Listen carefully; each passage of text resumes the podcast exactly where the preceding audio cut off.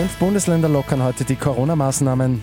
Die EU will angepassten Corona-Impfstoff anschaffen. Immer zehn Minuten früher informiert. 88.6 Die Nachrichten. Im Studio Christian Fritz. In fünf Bundesländern gibt es heute Lockerungen der Corona-Maßnahmen.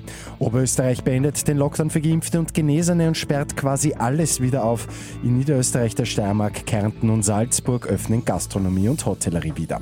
Wien folgt dann nach dem Wochenende am Montag. Der Lockdown für Ungeimpfte geht in ganz Österreich aber weiter.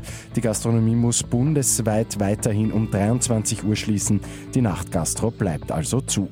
Wie die Corona-Regelungen zu Weihnachten ausschauen, sollen wir dann am Vormittag erfahren gmail.com.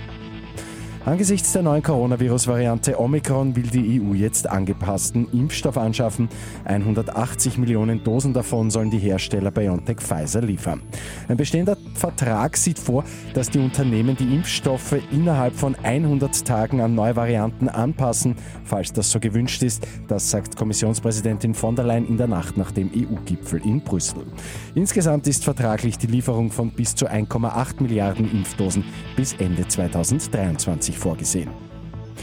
Die Gegner für Österreichs Fußballer in der Nations League stehen seit dem Abend fest. Das ÖFB-Team trifft nächstes Jahr in der Gruppenphase auf Weltmeister Frankreich, Vize-Weltmeister Kroatien und auf Dänemark.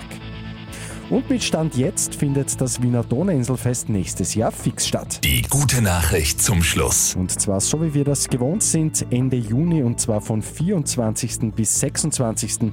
Die Donauinsel wird dann kurz vorm Sommer wieder zum Schauplatz für Musik, Kultur und Sport.